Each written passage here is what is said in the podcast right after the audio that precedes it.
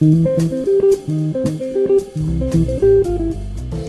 El miércoles 7 de, diciembre de 10 a 18 horas se va a llevar a cabo la jornada Encuentro Multidisciplinario de Análisis de Redes Sociales y hoy estamos comunicados con el doctor Miguel Oliva, profesor e investigador de UNTREF e integrante del CIEA, que es el Centro Interdisciplinario de Estudios Avanzados de nuestra universidad, para que nos cuente más un poco al respecto de esta, de esta actividad.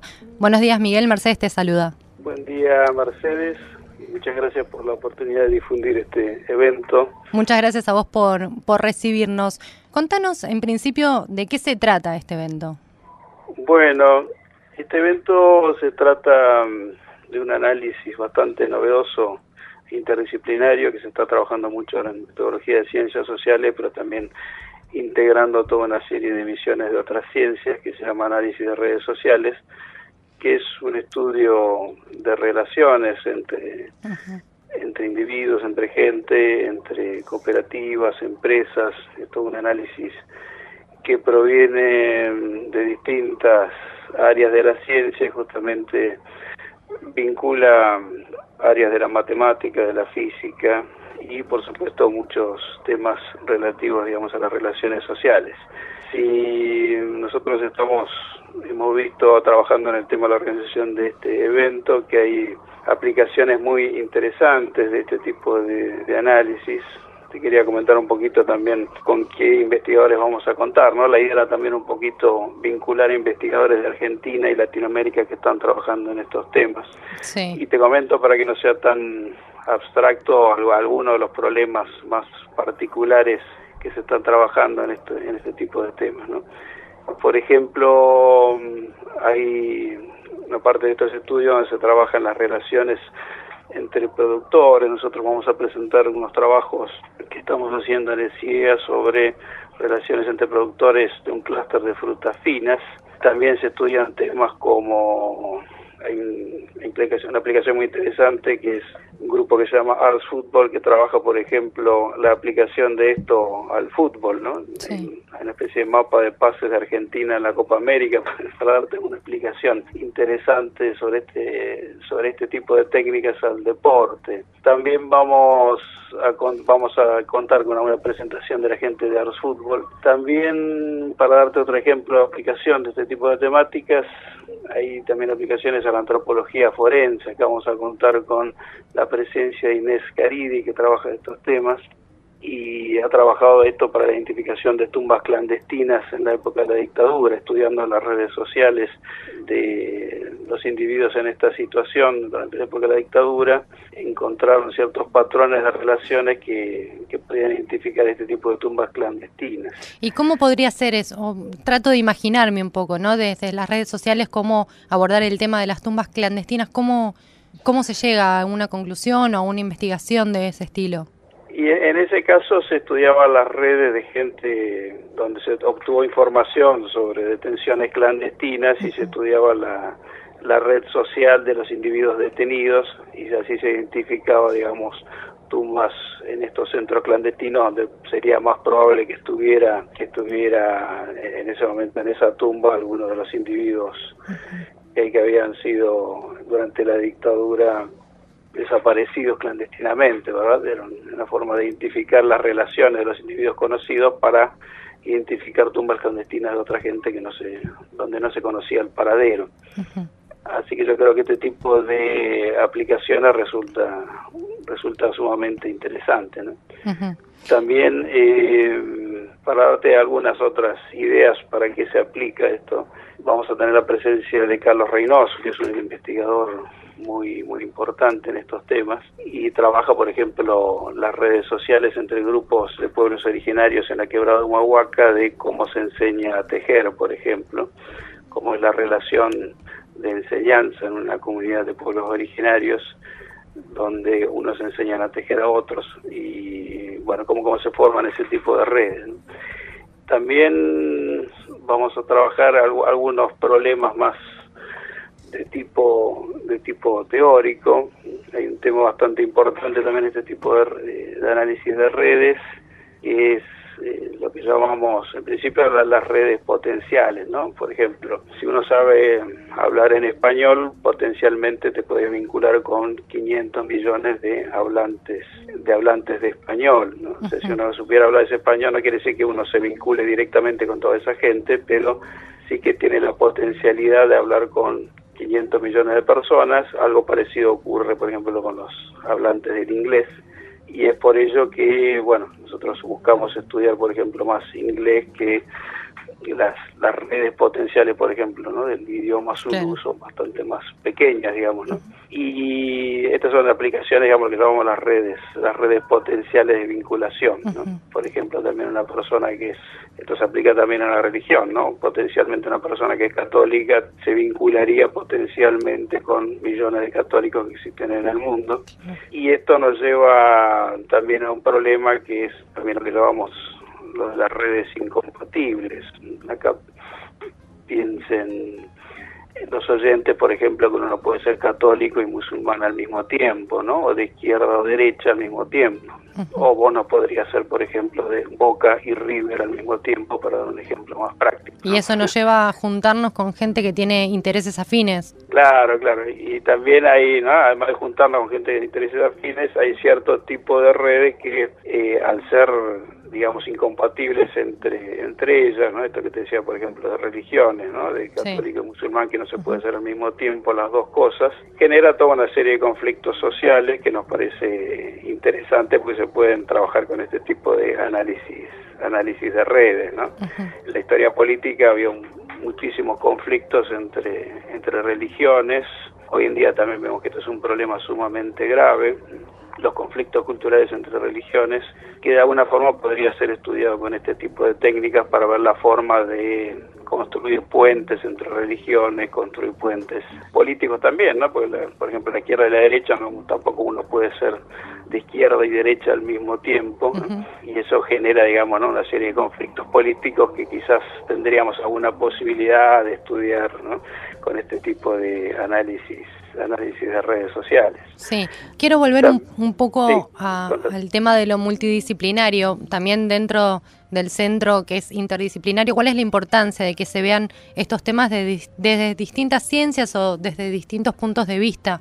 Sí, eso dentro de, nuestro centro que dirige el doctor Pablo Jacobkis, eh, hay un objetivo, digamos, ¿no? de trabajar cierto tipo de temas que nosotros llamamos temas complejos, ¿no? En el sentido de que si uno estudia, por ejemplo, una producción agropecuaria, se juntan ahí muchísimos temas, desde la técnica hasta la organización comunitaria social, ¿no? antropología, bueno, economía, etcétera, etcétera. Lo que quiere decir es que hay muchos problemas sociales que tienen que estudiarse de distintas, de distintas áreas y con distintas cabezas, por decirlo así, ¿no? científicas. Entonces ha sido el esfuerzo que está trabajando en nuestro centro interdisciplinario y hay áreas específicas donde esto se, realmente se ve muy bien, ¿no? porque en el caso de las redes sociales o ARS como se llama actualmente, tenemos aportes de la matemática, de la teoría de grafos, ¿no? de la física, y de un montón de otras áreas que nos lleva, digamos, a unificar ciencias y a producir un diálogo entre ciencias. También lo que queremos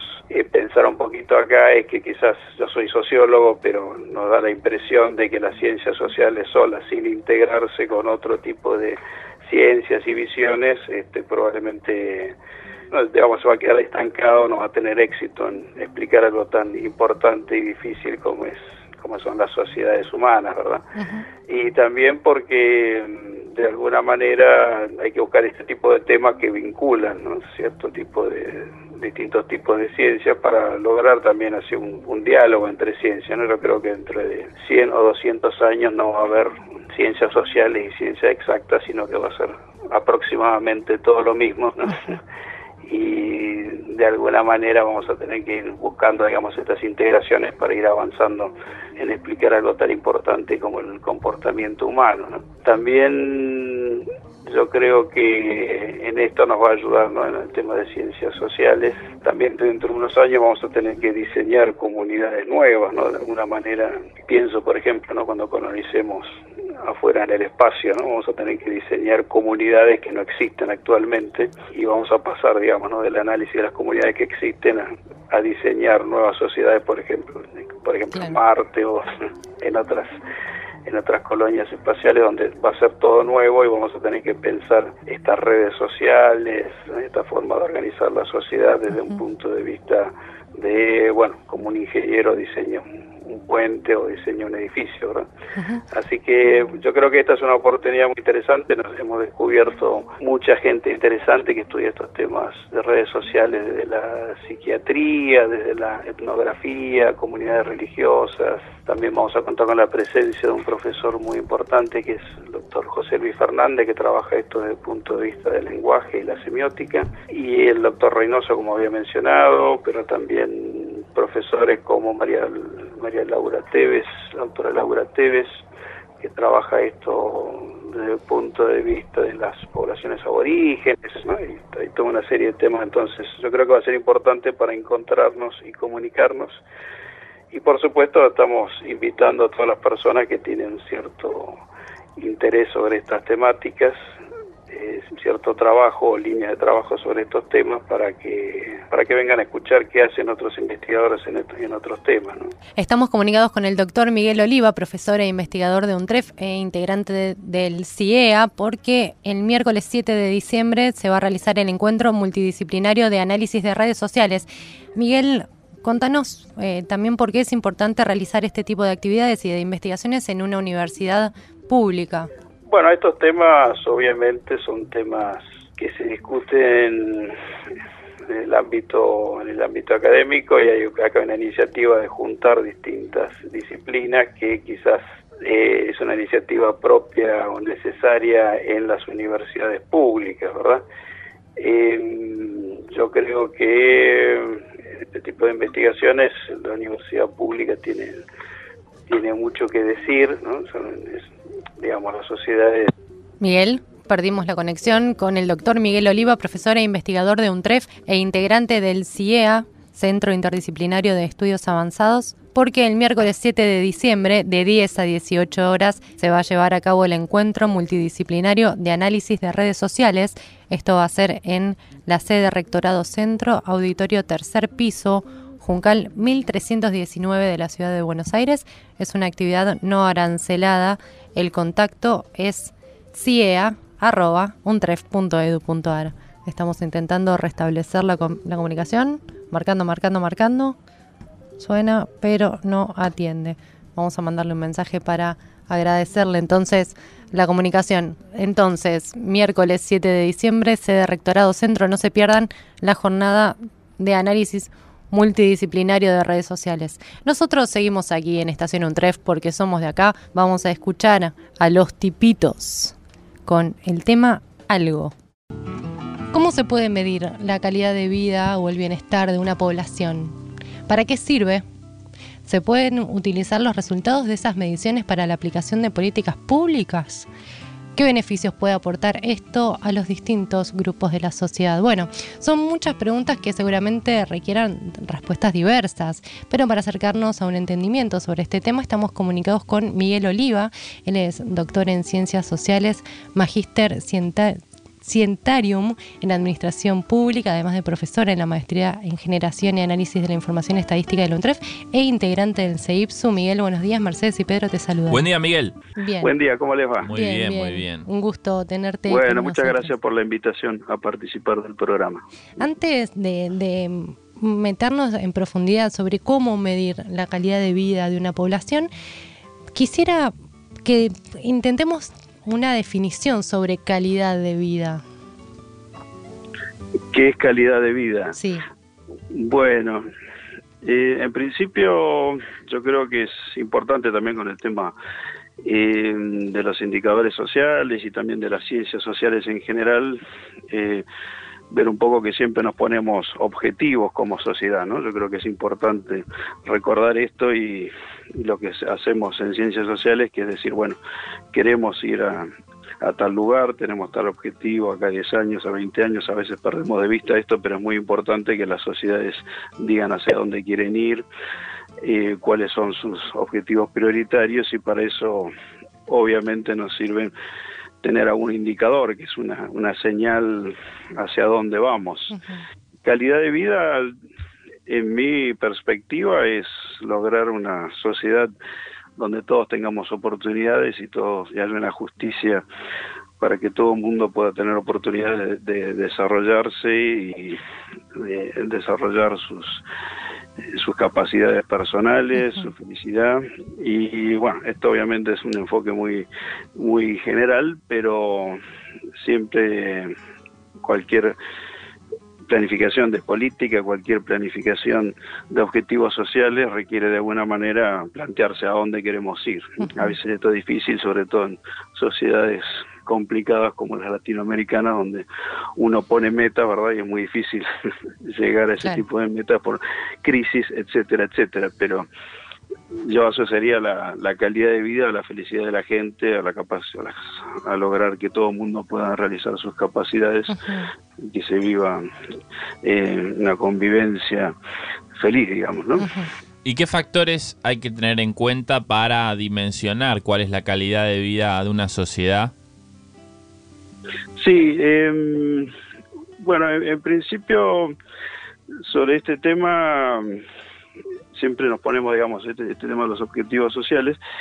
Eh, y yo creo que el aporte, digamos, que podemos hacer para dimensionar esto, si estamos llegando a nuestros objetivos o no, es, eh, por lo menos desde el punto de vista de las ciencias sociales, todos sabemos, bueno, que por más inteligentes y lindos que seamos, no podemos saber, por ejemplo, cuántos pobres hay en la sociedad si de alguna manera no tenemos una medición sobre eso, ¿no? O sea, si no tenemos, yo siempre relaciono esto con la idea o la metáfora de un telescopio para un astrónomo, un microscopio para un biólogo, y de alguna manera hacen que nuestros sentidos se, amplifiquen y podamos percibir cosas que no, no podemos percibir. O sea, para este tipo de cosas necesitamos una cierta cantidad de instrumentos que en ciencias sociales son los censos, las encuestas, registros administrativos, pero, pero siempre llama la atención que eh, desde el punto de vista de las ciencias sociales es muy importante y fundamental saber manejar estas este tipo de instrumentos para llegar a estos objetivos sociales.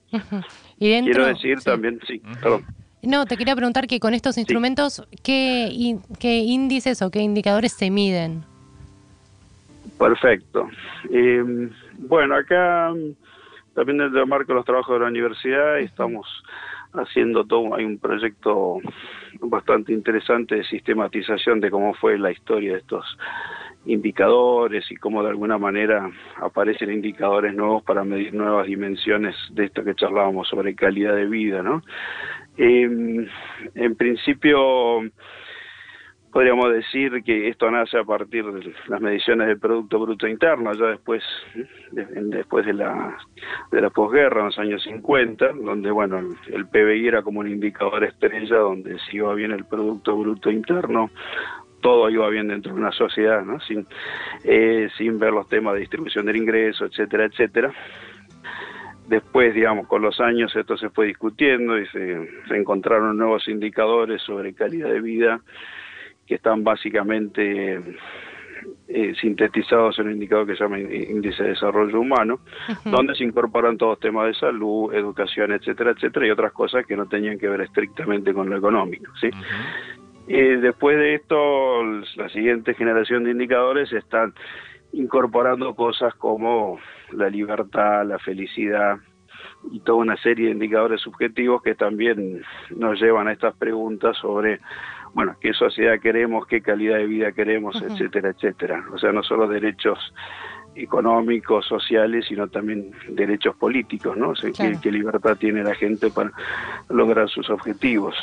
Eh, pero bueno, yo creo también que el Estado existe, ¿no? Como tal, existe hace más de 4.000 años y recién ahora tenemos esta posibilidad de dialogar con la sociedad y si tener este alguna señal o indicador para saber a dónde vamos. Yo creo que esto también es, es importante resaltarlo, digamos, ¿no? A ver, Miguel. estado, sí. Perdón que no me No, por favor.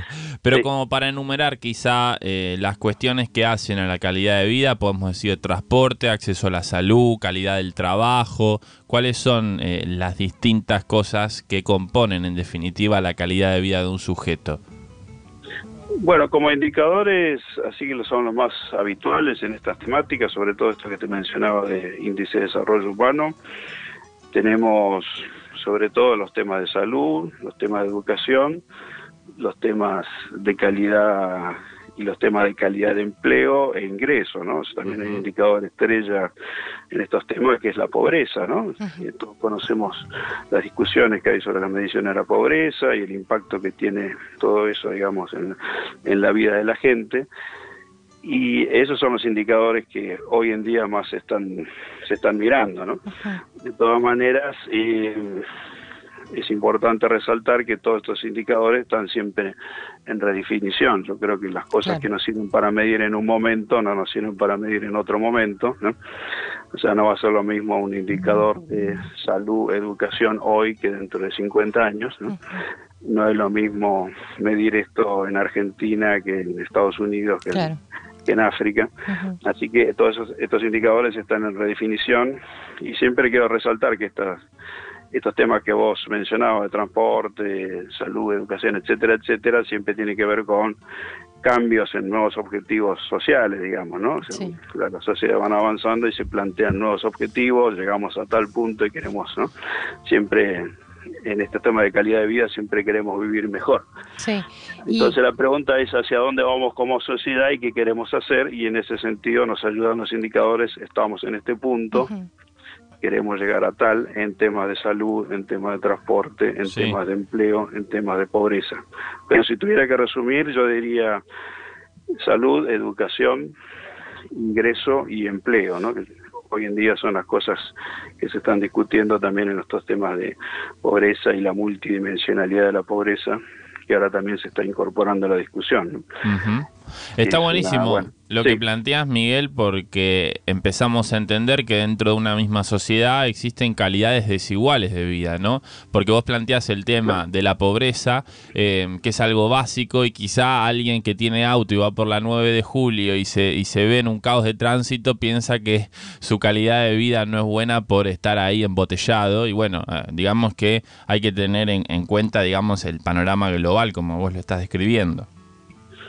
Claro, sí, sí, sí. también es un problema no solo definir indicadores, sino también, bueno, cómo están distribuidos esos indicadores, ¿no? No solo ver, bueno, cuál es el promedio del ingreso de la gente, sino como la desigualdad, digamos, en ese tipo de distribución, ¿no?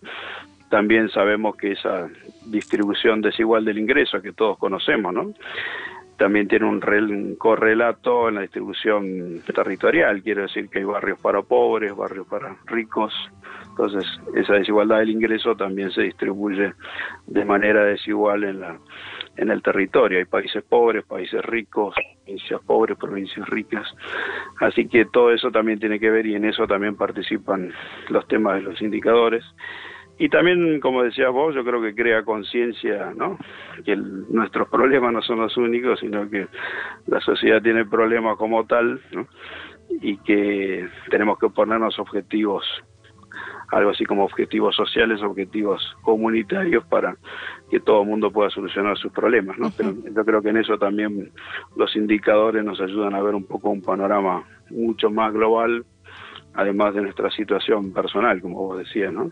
Una persona que está manejando en este momento y bueno, y piensa, bueno, hay que pensar de alguna manera que los, los problemas no son solo de una persona, sino que podemos dimensionar con este tipo de medidas eh, cómo, cómo está la sociedad, cómo está la gente y a dónde, a dónde queremos llegar. ¿no? Y en ese... Em, medir cómo está la gente, a dónde queremos llegar, estos índices y estos indicadores sociales sirven para apuntalar o para dar inicio a algunas, algunas políticas sociales? Sí, muy buena pregunta. Eh, sí, justamente, digamos, estos indicadores, este tipo de indicadores eh, se, utilizan para decir, bueno, de alguna forma tenemos que medir con estos telescopios y microscopios que he comentado hace un rato, eh, cuál es la situación actual, cómo podemos mejorar todas las situaciones, volviendo al ejemplo de pobreza, de problemas de salud, etcétera, etcétera, eh, y hasta a dónde queremos llegar. En esto yo, en principio, tenemos organismos estadísticos que hacen este tipo de cosas y que como el INDEC otras instituciones instituciones oficiales de estadística en distintos países. Pero por otro lado también me gustaría resaltar algo que es bastante novedoso y que hemos rescatado en estos cursos, que es todos unos proyectos, un movimiento de proyectos de indicadores comunitarios que me parece por ahí interesante porque son menos conocidos, que quiere decir que la gente se autoorganiza para medir, por ejemplo, cómo están las cosas en su barrio, ¿no? Cómo están, por ejemplo, los jardines de infantes de su barrio, cómo está la gente mayor. Hay un problema bastante grave también en el cuidado de la gente mayor, ¿no? Que el Estado no está participando demasiado activamente en esos temas, cómo están los, los bomberos del barrio, digamos, ¿no? No sé si se entiende la idea, pero no son organismos oficiales que miden ese tipo de cosas en los barrios, sino que la gente se autoorganiza para medir esas cosas y para mejorar su calidad de vida, que era lo primero que habíamos empezado a, charlar aquí. Y bueno, y todo eso es un movimiento muy importante tanto en Europa como en Estados Unidos, parte, digamos, ¿no? del trabajo que hemos hecho en el curso acá en la Universidad de 3 de Febrero, es tratar de armar en nuestros contextos acá argentino, latinoamericano, este tipo de proyectos para que la gente se organice, para ver cómo es su calidad de vida, ¿no? para que la gente se organiza para medir cosas de cómo está su barrio, cómo está la gente mayor de su barrio, cómo está la niñez, cómo está el alfabetismo. Y eso eh, yo creo que es un paso también importante en el sentido de que son objetivos que se pone la gente y la misma gente se organiza para medirlos y tratar de influir en la política pública. Ajá. Miguel, entiendo que hay una forma de medir la calidad de vida que es poniendo un puntaje del 1 al 10, pero imagino no debe ser la única. Sí, ahí en estos indicadores hay todos unos temas técnicos, digamos, bueno, cómo se combinan las pequeñas variables para medir una algo así como un indicador de calidad de vida, ¿no? No existe un solo indicador de calidad de vida para, para todo el mundo, para todos los países, y tampoco es una medida estándar como es el PBI, que uno mide el PBI en Argentina y Alemania y, sabe que está medido de la misma manera y permite comparar. ¿no? Lo que quiero decir es que no hay un solo indicador de calidad de vida para la gente. Eh, se utiliza como así como indicador muy genérico de estos temas, el, el índice de desarrollo humano que sí se compara entre países y tiene, digamos, es interesante porque abarca muchos temas de salud, de educación, de ingreso, de empleo, y en ese sentido, digamos, es bastante más completo, como había comentado, que el, que el PBI. Pero quiero decir, digamos, que no hay un solo indicador de calidad de vida, así como existe las tasas de desempleo o la pobreza, que también es una medida bastante estándar entre países, ¿no? Seguro. Además, eh, digo, este puntaje tiene un problema grave, que tal ciudad tiene 8 puntos de calidad de vida, lo que no nos permite ver cuáles son las desigualdades hacia adentro de esa ciudad, ¿no? Que debe haber eh, muy desiguales calidades de vida. Claro, claro. Yo eh, siempre en este tipo de temas eh, me gusta también resaltar que lo más interesante quizás de estos indicadores, porque uno toma un indicador y bueno, estos indicadores son, a ver, discutibles o van cambiando en el tiempo, a veces alguien quiere meter algún otro tipo de variable en esos indicadores de calidad de vida, a alguien le parece que tiene que ir, no sé, el, el, acceso a la salud y a otra persona para ahí le parece que no, pero quiere decir que más allá de eso, estos indicadores... Eh, en principio cuando uno lo mantiene en el tiempo te dan una referencia muy importante de cómo cambia eso, ¿no? O sea, si uno siempre mide lo mismo, sabe que de alguna manera puede medir efectos de cambio de política, etcétera, etcétera. Y el segundo tema, justamente ese que mencionabas vos, que eh, si uno mira un indicador, para dar un ejemplo concreto que, que la gente lo entienda, si uno mira, por ejemplo, en necesidades básicas insatisfechas, y uno dice, bueno, el promedio de la ciudad de Buenos Aires es 20%, pero claro, después te vas al barrio tal, barrio La Boca, y eso sube a 40, digo, ¿no? No sé si se entiende la idea que uno, si uno pone la lupa territorial, estos indicadores son muy potentes, ¿no? Mm. Porque justamente, y como charlábamos antes, hay desigualdad del ingreso que se traduce a desigualdad territorial. Y de alguna manera estos indicadores, más allá de la discusión que puede haber sobre que si este indicador es una señal de tal cosa, de tal concepto, es potente en el sentido, digamos, de, bueno, cuáles son las diferencias entre provincias, entre regiones, entre barrios, hasta entre villas, ¿no? O sea, todo ese tipo de medidas me permite de alguna forma desagregar esto territorialmente y le da mucha potencia, ¿no?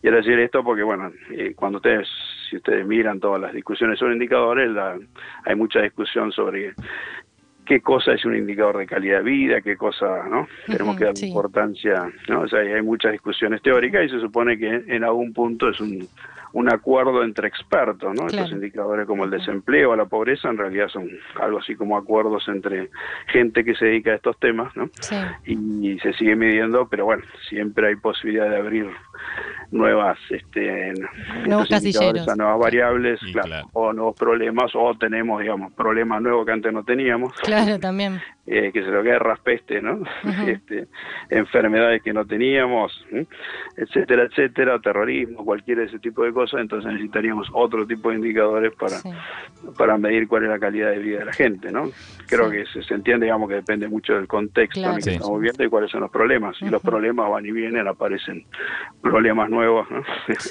Así que en ese sentido yo creo que es importante.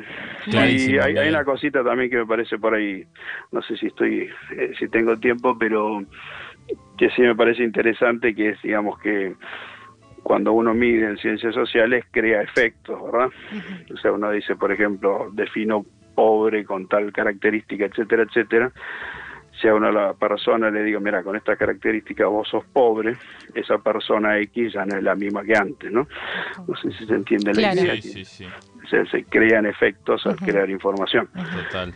Y esto, bueno, tiene es interesante desde el punto de vista de las ciencias sociales, pero también de alguna manera es, es importante tener la idea de que estas cosas no, no se miden por el placer de medirlas o por o molestar a la gente con preguntas, etcétera, etcétera, sino que se miden para obtener, digamos, algún tipo de resultado social y, y esto hace también que no todo se pueda medir, ¿no? Yo también creo que es importante señalar esto, ¿no? Si uno quiere medir el Producto Bruto de narcotráfico, uno va a tener problemas, ¿no? Mm, este, hay cosas realmente muy difíciles de, discutíamos en estos cursos de la UNTREF indicadores de libertad, ¿no? Entonces, eh, si uno va a un país autoritario, nos acordábamos de la dictadura de los años 70, bueno, si uno quería medir libertades políticas en ese contexto, obviamente iba a ser muy difícil, ¿no? Pero también, o sea, quiero señalar este tema, digamos que no cualquier cosa se puede medir y cuando medimos tenemos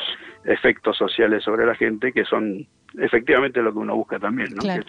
este, poder mejorar y cambiar la sociedad con este tipo de indicadores. Sí, Miguel, te agradecemos muchísimo por tu tiempo y por la claridad en tus respuestas. Eh, es muy interesante este tema y ojalá podamos seguir conversándolo más adelante.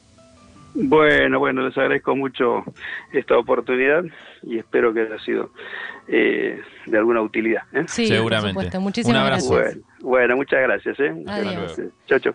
Hablábamos con Miguel Oliva, doctor en Ciencias Sociales, es además profesor en la Maestría en Generación y Análisis de Información Estadística del UNTREF e integrante del CEIPSU, y hablamos sobre em, indicadores sociales y cómo medir la calidad de vida. Estos temas se dieron en el seminario de posgrado Indicadores Sociales Locales y, y Comunitarios, Construcción e Interpretación.